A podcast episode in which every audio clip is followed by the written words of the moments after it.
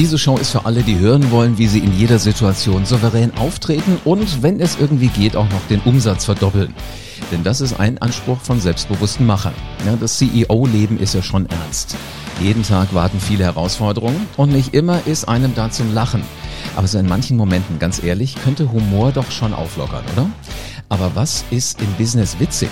Worüber darf im Business gelacht werden? Und vor allen Dingen, wie geht witzig? Hier hörst du das Wissen von denen, die erkannt haben, welche Rolle Souveränität spielt und auch Humor. Und souveräne Menschen haben Humor. Das erlebe ich immer wieder. Und in dieser Show hörst du jetzt, wo sie den Witz hernehmen und äh, wie sie lachen. Ich bin Live Ahrens, höre seit 30 Jahren Menschen zu, wenn sie ihre Erfolgsgeschichte erzählen. Und heute ist Lars Reichow mein Gast. Er ist absoluter Lachprofi. Und er hat ein Auge für komische Situationen. Humor und Lachen im Business. Das ist spannend und wichtig für alle Macher. Bin gespannt, was es heute zu lernen gibt. Hallo Lars. Hallo live. Äh, Souveränität hat ja irgendwie auch mit Humor zu tun. Also das höre ich immer wieder und so Coaches, die wollen immer gute Laune und, und Lacher auch mal einsetzen, fragen sich aber, welches Maß ist so das Richtige, das Erträgliche?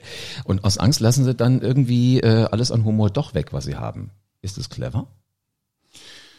Ich glaube, das äh, sollte man ein bisschen amerikanisch betrachten, ähm, wo jeder ernste Vortrag mit einem mit einem Gag beginnt und mit einem Gag aufhört. Das ist doch eine schöne Sache. Das ist total genial. Jetzt sind wir allerdings ja nicht so die die super ähm, äh. Denkst du, das Amerikanische kann man eins zu eins übernehmen oder muss man das schon irgendwie so ein bisschen anpassen? Weil ich weiß, ich sehe jetzt schon die Macher, die dann anfangen, irgendein so Bier, Bier äh, Stammtischwitz zu erzählen. Naja, das sollte schon was äh, Gutes sein, denn äh, also auf die Zielgruppe zu, zu gearbeitet. Ähm, ich finde das immer ganz gut, weil man dann auch merkt, wo, wo die ähm, wem die Stunde schlägt. Also, dass das Publikum auch weiß, äh, wen es da vor sich hat. Und äh, damit verrät man ja auch, was man so ein bisschen erwartet. Mhm. Es gibt ja Leute, die machen sehr ähm, flache Witze und dann weiß man auch, wo man ist. Jetzt bist du ja auf der einen Seite bist du ja der Mensch auf der Bühne, also der Kabarettist, der Mann, der andere zum Lachen bringt. Aber da steckt ja auch Geschäft dahinter. Also du, du bist ja auch Unternehmer, wenn man, wenn man schon so will.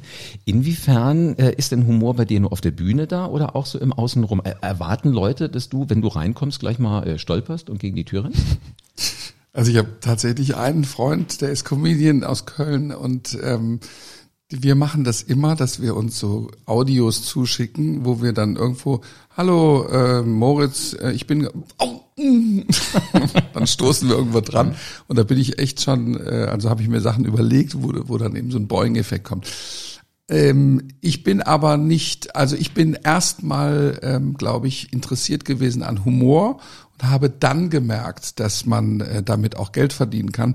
Denn das ist ja nicht das Erste, woran man denkt, oh, die Leute lachen, dann kann ich daraus ein Geschäft machen, sondern mhm. das kommt erst viel später, dass man sagt, ach, das ist eigentlich eine tolle Beschäftigung. Ne? Also es ist ja super schön, ähm, Leute zum Lachen zu bringen. Und wenn die dann lachen, äh, dann fühlt man sich besser und die fühlen sich auch besser. Also es geht nicht schöner. Und dann äh, stellt man eines Tages fest, ich weiß genau noch den Tag, als ich ähm, mal für eine Hochzeit, ich habe angefangen, für meine Oma ein Lied zu schreiben. Die hat mir natürlich kein Geld gegeben dafür, sondern die hatte Geburtstag. Und dann habe ich ähm, ein paar Monate oder vielleicht ein halbes Jahr später, hatte ich eine Hochzeit von Freunden. Die haben natürlich auch kein Geld bezahlt, sondern das habe ich denen geschenkt. Und irgendwann habe ich aber eine Hochzeit begleitet äh, von Leuten, die ich nicht mehr ähm, kannte die haben mir dann mhm, mhm. Informationen gegeben und die haben mir dann auch was bezahlt für den Einsatz praktisch. Und dann habe ich gedacht, ach, das ist ja, äh, das ist ja ein Wahnsinnsberuf, äh, wenn ich daraus einen machen könnte. Ich habe selber Spaß. Die Leute, die ich beglücke, äh, sind, wie gesagt, also es ist ein, eine einzige Kette von glücklichen Leuten und dann gibt's auch noch Geld dafür. Wahnsinn. Äh, das will ja der Macher auch gerne haben. Jetzt hat er aber ja als Produkt meistens nicht Spaß, sondern er hat so ein paar andere Dinge. Ähm, wenn du aber sagst, Menschen zum Lachen bringen ist schön und das macht gute Laune, sollte das ja tatsächlich, wie du über die Amerikaner gesagt hast, der Einstieg sein. Weil dann werde ich wahrscheinlich auch ganz anders strahlen. Und wenn ich anders strahle, bin ich souveräner und dann wird das Geschäft wahrscheinlich, auch wenn es ernsthaft ist, danach ja sicherlich einen ganz anderen Drall kriegen. Also darüber habe ich mir ehrlich gesagt selten Gedanken gemacht, ob das äh, für jemanden, der keinen Humor im Geschäft hat, ob das für den günstig ist.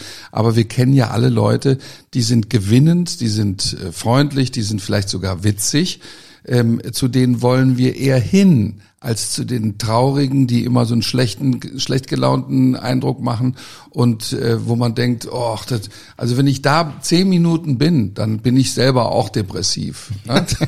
Deswegen äh, ist es natürlich schöner, man geht zu Leuten, äh, wo man sich drauf freut und das gilt für jeden Unternehmer. Mhm. Äh, es gibt ja viele verschiedene Typen. Also ich denke jetzt mal, es gibt so eine so eine Haut drauf, so, so ein Mitnehmen Unternehmertyp.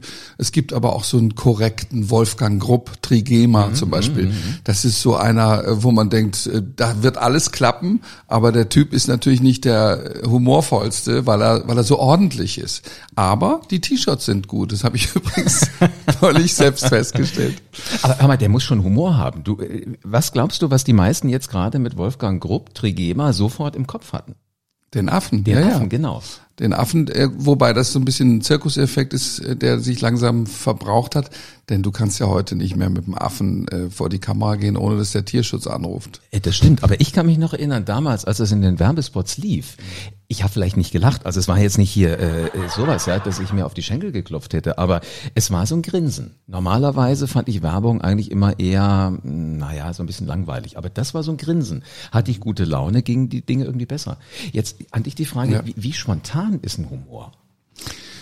Ähm, es gibt äh, diese, diesen alten Ausdruck, was ich, äh, Rudi Carell hat mal gesagt, man kann nur etwas aus dem Ärmel schütteln, wenn etwas im Ärmel untergebracht ist. Das heißt, ähm, man sollte die Dinge auch ein bisschen vorbereiten. Also das, wenn man jetzt nicht sagt, naja, ist mir egal, ich bin spontan immer am besten, ähm, dann sollte man etwas vorbereiten für die Leute und soll, sollte sollte was parat haben. Und das, äh, die Meister dieser, ähm, dieser Eigenschaft sind natürlich die Amerikaner, muss ich immer wieder sagen. Also man kann sehr viel meckern über äh, die, die äh, USA, aber äh, was sie wirklich können, ist Unterhaltung. Und da haben sie eine wahnsinnige, eine wahnsinnige Präzision. Und wenn man jede Late-Night-Show äh, sich anguckt, oder viel, fast alle, die sind sehr präzise, die sind auch alle vorbereitet. Und die Superstars, die sitzen da nicht alle spontan und äh, super äh, glücklich für den Moment, sondern die haben alle was vorbereitet. Und so, so sieht's aber dann auch aus. Und wir stellen uns immer vor in Deutschland, ja, man kann das vielleicht alles so aus dem Bauch raus machen. Sie, Sie sind ja Kabarettist, Sie können das sicher mal witzig kommentieren. Im Gegenteil, man muss es vorbereiten und dann ist es besser. Jetzt mal unabhängig von den Leuten, die, die sowieso immer witzig sind, egal was man ihnen anbietet. Ja, ähm, der Witz ist, ich habe einen Teil meiner Radioausbildung in Amerika gemacht, in, in Kalifornien. Und da sagte mir mein Trainer am ersten Tag, ich weiß, du kommst aus Deutschland, versuch bitte nicht spontan witzig zu sein. Und ich, ich weiß nicht, was er befürchtet hat, aber das Erste, was er mir sagte, ist, ähm, Spontanität ist dann auf dem höchsten Level der Kunst, wenn sie vorbereitet ist. Das ist so ein Satz, den musst du dir erstmal kurz durch den Kopf gehen lassen, musst dich am besten setzen dazu. Spontanität vorbereitet. Aber ich habe es gemerkt und das passt. Äh, passt ja, das, ja ist ja, das ist ja derselbe äh, Effekt, ne? Das mit dem mit dem Ärmel. Genau. Der, der vorbereitete Ärmel ist praktisch die vorbereitete Spontanität. Und der Witz war, ich habe mal am Flughafen in Berlin ähm, mich mit denen, die dich da so durchleuchten, abtasten, was mit diesen Kellen da vorne und hinten nach irgendwelchen Messern und dergleichen suchen, unterhalten, weil der war total nett. Der sollte ähm, so, so einen ähm, Sprengstofftest an meiner Computertasche machen. Mhm. Und ich habe gesagt, ist nett, können Sie bitte alles abwischen, weil dann ist sie einmal sauber. Da grinste der breit. Ich fand das jetzt gar nicht witzig, ich habe das einfach, es kam mhm. so. Das war jetzt mal wirklich spontan. Aber mit sowas kannst du ja auch den Mund verbrennen. Aber der sagte, es ist so witzig. In Berlin lebte äh, damals, ich weiß nicht, ob er heute noch da ist oder ob er überhaupt noch lebt, ähm, Dieter Hallervorden. Lebt mhm. er noch? Lebt noch, ja. Lebt noch. Ähm, und da sagten die, wenn der hier kommt und der geht gerade durch dieses Drehding durch, was immer hupt, mhm dann gucken alle sich rum und sagen, irgendwas ist hier schief. Deswegen seitdem immer, wenn er da ist zum Durchsuchen, rennt er irgendwie einmal dagegen und dann lachen alle und dann sind alle glücklich. es ist schon so eine schräge Welt. Ja. Ähm, du hast ja auch gesagt, auch auf der Hochzeit hattest du halt vorher Informationen über das Hochzeitspaar und dann kann, kann Humor gut gehen. Ähm, Gibt es irgendeine Struktur von Gags, wo du, wo du weißt, erst das, dann das, dann das, also wie, wie ein gescheites Kochrezept? Es gibt sehr viele Bücher über Humor, die habe ich auch immer wieder geschenkt bekommen. Ich weiß nicht warum, ähm, ob, man, ob man mich verfeinern wollte oder es gibt also es gibt ja diese ganzen Witzbücher und es gibt aber auch also wirklich so so fast wissenschaftliche Auseinandersetzungen darüber. Und das Einzige, was ich da jemals, ich habe das nie nie durchgelesen, weil ich dachte, auch das macht mich nur verrückt. Das ist aber eigentlich nicht richtig. Also äh, der Profi würde sowas auch durcharbeiten, würde sagen, ich, wie kann ich das noch lernen? Es gibt Comedians, die machen da auch ein großes Geschäft draus, dass sie, äh, sie reden auch gerne darüber, dass sie sich sehr gut äh, weitergebildet haben. Ich bin nicht sicher, also ich hatte nie das Gefühl, dass es jetzt so, ähm, dass, dass ich so zugrunde gehe ähm, oder dass ich so schlecht werde, dass ich nicht mehr weiß, wie man witzig ist. Ähm, ich, ich glaube, dass zum Beispiel so ein ganz kleiner Trick, ähm, das lernt man aber auch in der Natur draußen vor Publikum. Ähm, Put the funny thing at the end ist zum Beispiel eine, eine ganz einfache Geschichte. Wenn man ein, eine Pointe zu früh abfeuert im Satz, dann bricht das Publikum in Lachen aus und dann kann man den Rest des Satzes nicht mehr vollenden. Deswegen ist es natürlich schlau, äh, die Pointe ganz an den Schluss zu setzen, weil dann in aller Ruhe das Lachen und die Reaktion einsetzen kann.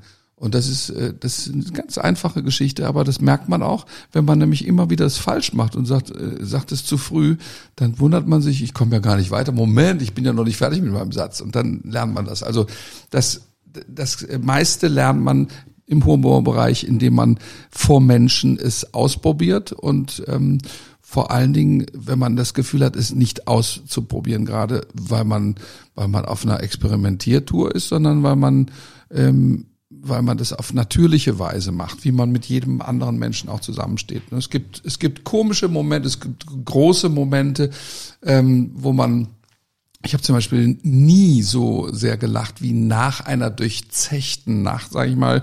Also es wurde sehr spät und wir haben am nächsten Tag nach wenig Schlaf gefrühstückt.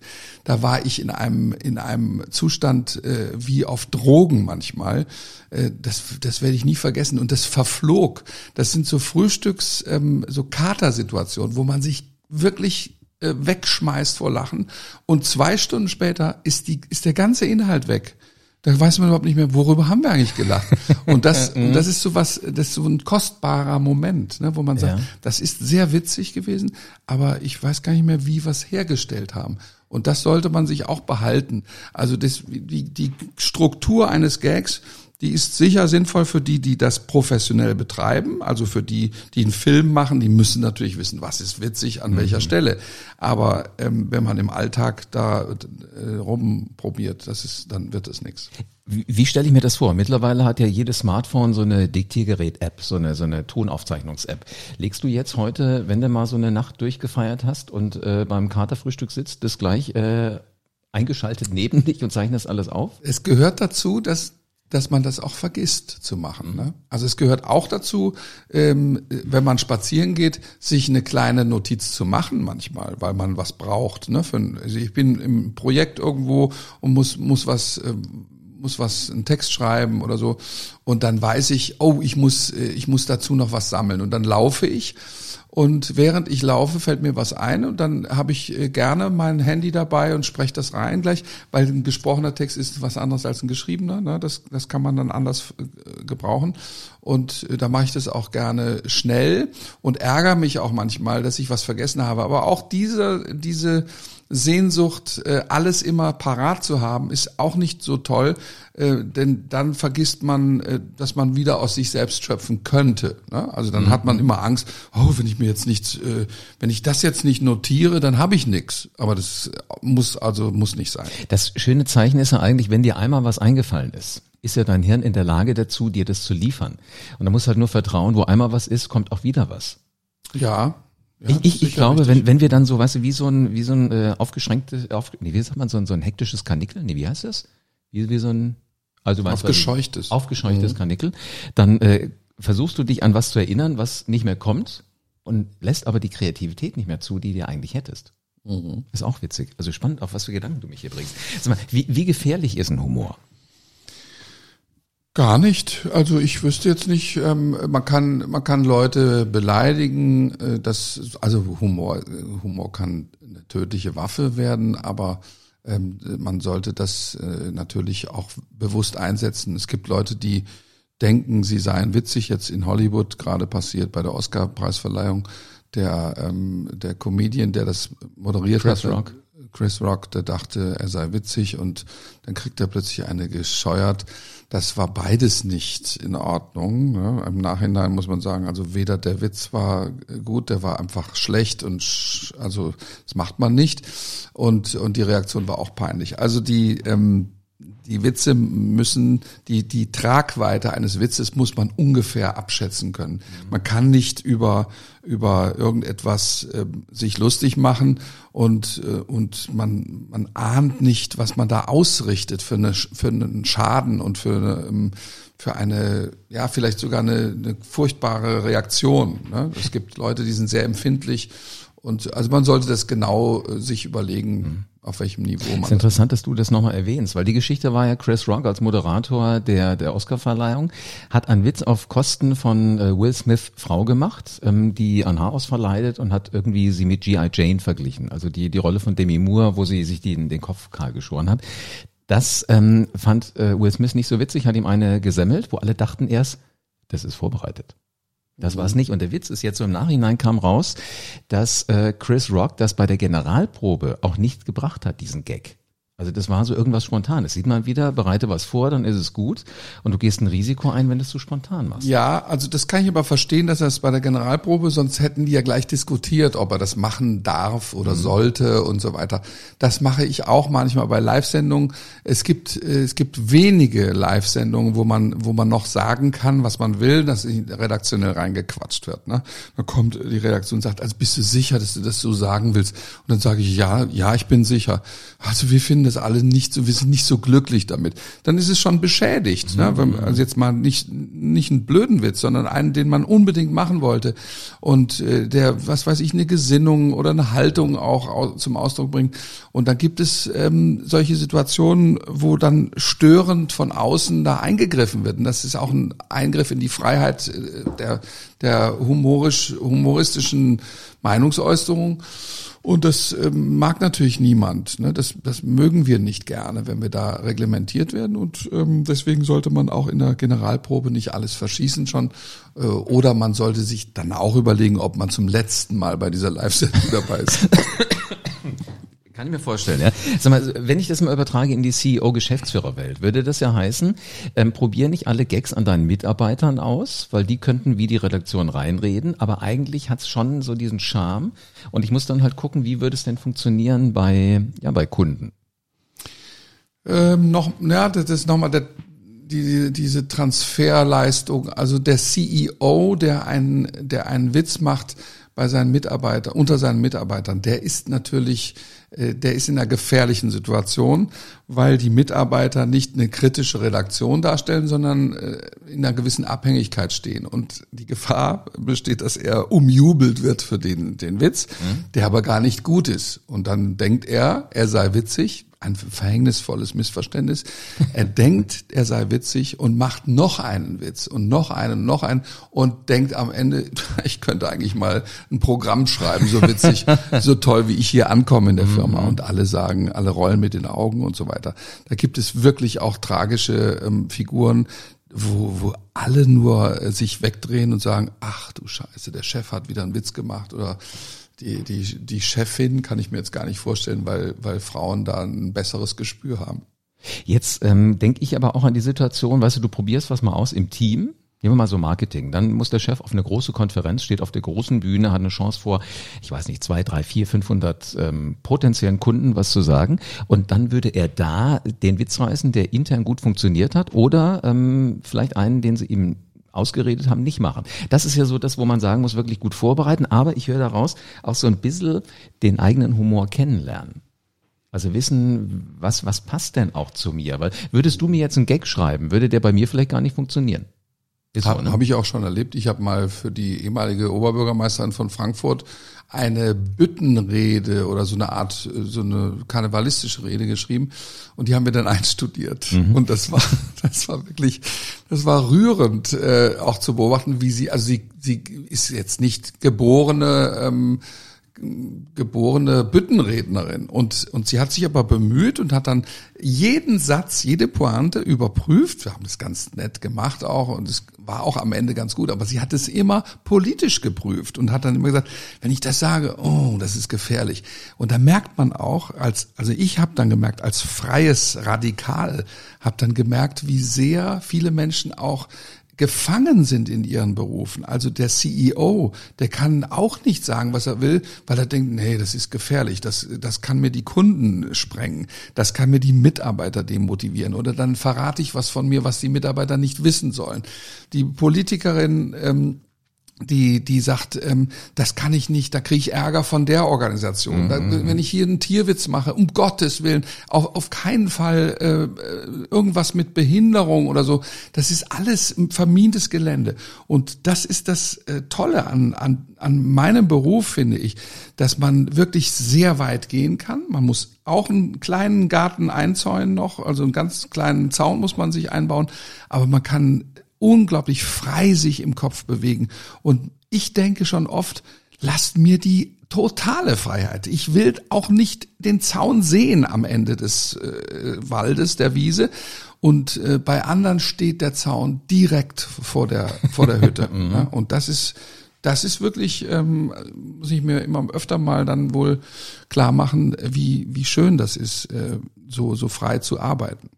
Wenn ich jetzt mal so in die Influencer-Szene reingucke, dann haben die ja immer so einen Satz, wenn du keine Hater hast, hast du auch keine Follower. Also die, die spielen damit, dass sie halt auch so an diese Grenzen gehen, die du gerade erwähnt hast. Inwiefern ist denn das beim Humor auch so? Also wenn, wenn äh, niemand deinen Witz nicht doof findet, dann hast du irgendwas falsch gemacht. Ist das so? Also es gibt ähm, bei mir die Erfahrung, äh, politische Äußerungen jedweder Art, in jede Richtung, also in, in die Richtung, die ich für richtig halte, ähm, die werden immer, die polarisieren sehr leicht. Ne? Wenn man, weil man sofort, äh, sagen wir mal, ich mache eine grüne, eine grüne Bemerkung dann kommen natürlich viele Konservative und die sagen, das ist ja wohl falsch, das ist ja wohl alles Firlefanz. Oder sozialdemokratisch und so weiter. Also ich mache eine linke Bemerkung und da habe ich natürlich 50, 60, 70 Prozent der Bevölkerung gegen mich, die eher rechts steht. Ne? Und äh, wenn ich eine Bemerkung mache über eine Frauenhandtasche, und äh, eine alltägliche Situation, dann habe ich das Problem nicht mehr, weil dann alle sagen, genau wie bei meiner Frau, die Handtasche ist genau richtig geschildert. Hat der bei uns in der Handtasche gesessen? Das ist mhm. ganz, ganz belanglos und das ist ganz einfach. Können sich 90, 95 Prozent, kann, ein paar Prozent sagen immer noch, finde ich doof, habe ich schon witziger erlebt oder, oder will ich nicht lachen über die Handtasche, weil mir mal einer auf den Kopf gefallen ist oder so. Aber ähm, das ist, das ist das Entscheidende. Also es gibt Dinge, die polarisieren von Natur aus, sage ich mal, und es gibt Dinge, die sind sehr stark mehrheitsfähig und deswegen ähm, gibt es Comedians, die haben 10.000 Zuschauer und es gibt Kabarettisten, sage ich mal, die, die dann nur eine ganz kleine, so eine kleine elitäre Truppe zusammenkriegen, ne? Mhm, wo, mhm. wo nur Experten sitzen und wo sie sagen, genau, das ist mein Humor, aber wir sind nur 100. Ich höre mal raus, dass es ja irgendeine Emotion schon triggert. Egal, ob ich einen Witz gut finde oder schlecht oder ob ich eine Pointe gut finde oder schlecht. Das heißt, es bleibt ja bei beiden im Kopf, weil über die Emotionen kommst du ja ins äh, wichtige Zentrum im Gehirn, nämlich da, wo Dinge gespeichert werden. Und wenn beide über mich reden, also auch über mich, meine Firma, mein Produkt, ist es ja nicht verkehrt.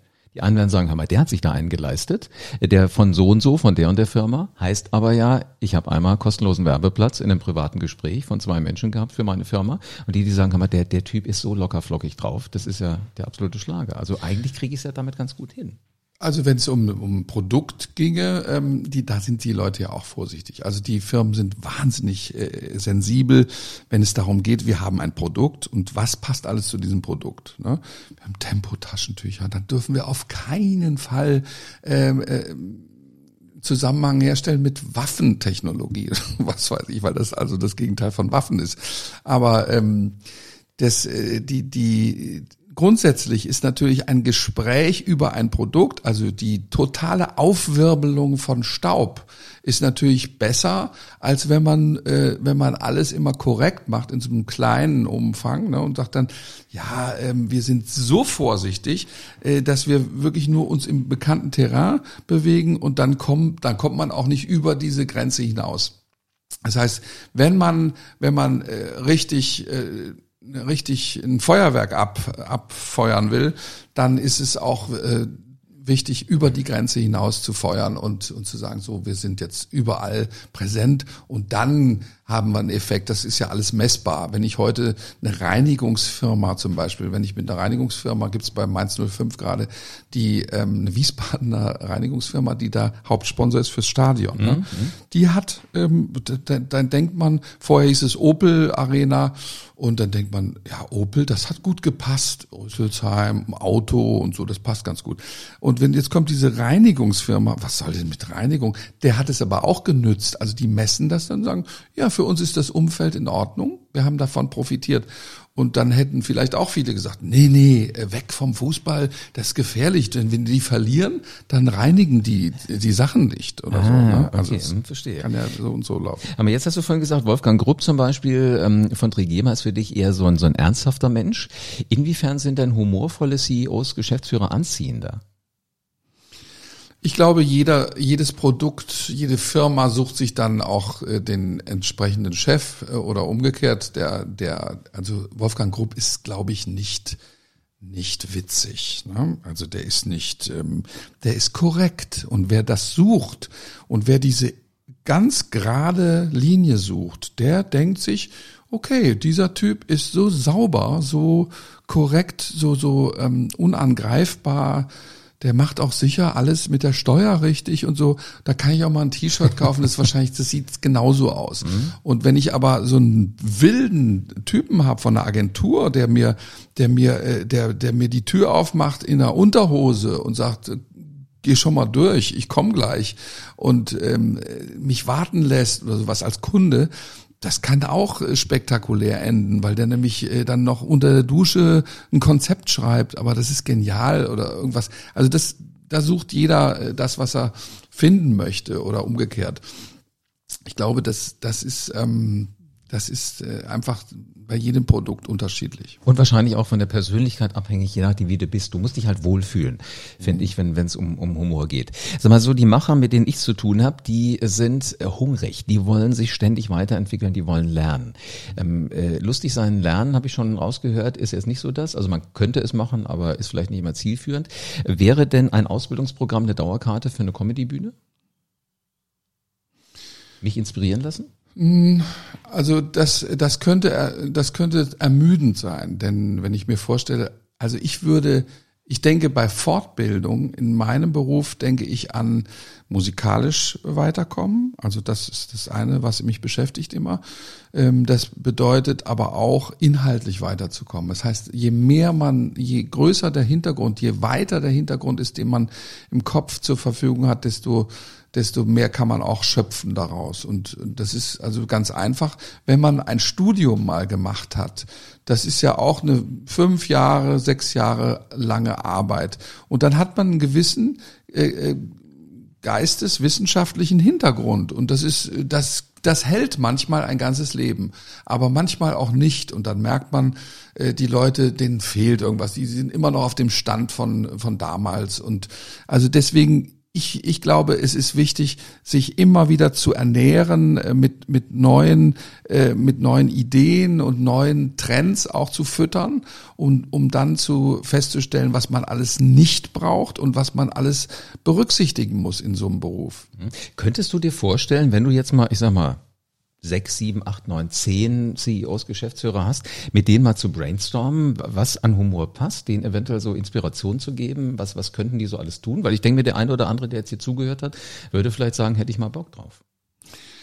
Also ich glaube, das ist eine ganz, äh, das ist eine schöne Begegnung, ist immer zwischen diesem ernsthaften Ding. Also mhm. ich bin immer neugierig gewesen, wenn ich bei Unternehmern war, ähm, was machen die eigentlich? Ja, womit beschäftigen die sich und wie funktioniert denn das, dass das so äh, so und so wird?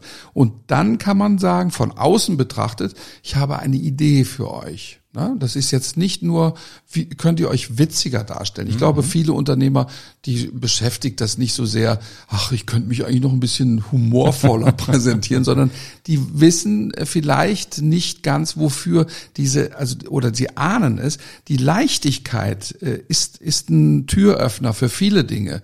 Und deswegen dieses verkrampfen und oder diese etwas schlichtere Form von Werbung. Also es geht ja dann gleich in diese ganzen äh, inspirierten Felder. Also alles, was was äh, was kreativ ist, das äh, da da äh, sehe ich immer große Unterschiede zwischen dem, was was die Produktmaterial äh, die, die Qualität des Produktes angeht und auf der anderen Seite, wie es verkauft wird. Es gibt sehr schöne Produkte, die sehr bieder und sehr, also sehr banal verkauft werden. Mhm. Und da kann man, äh, glaube ich, bessere Dinge noch entwickeln.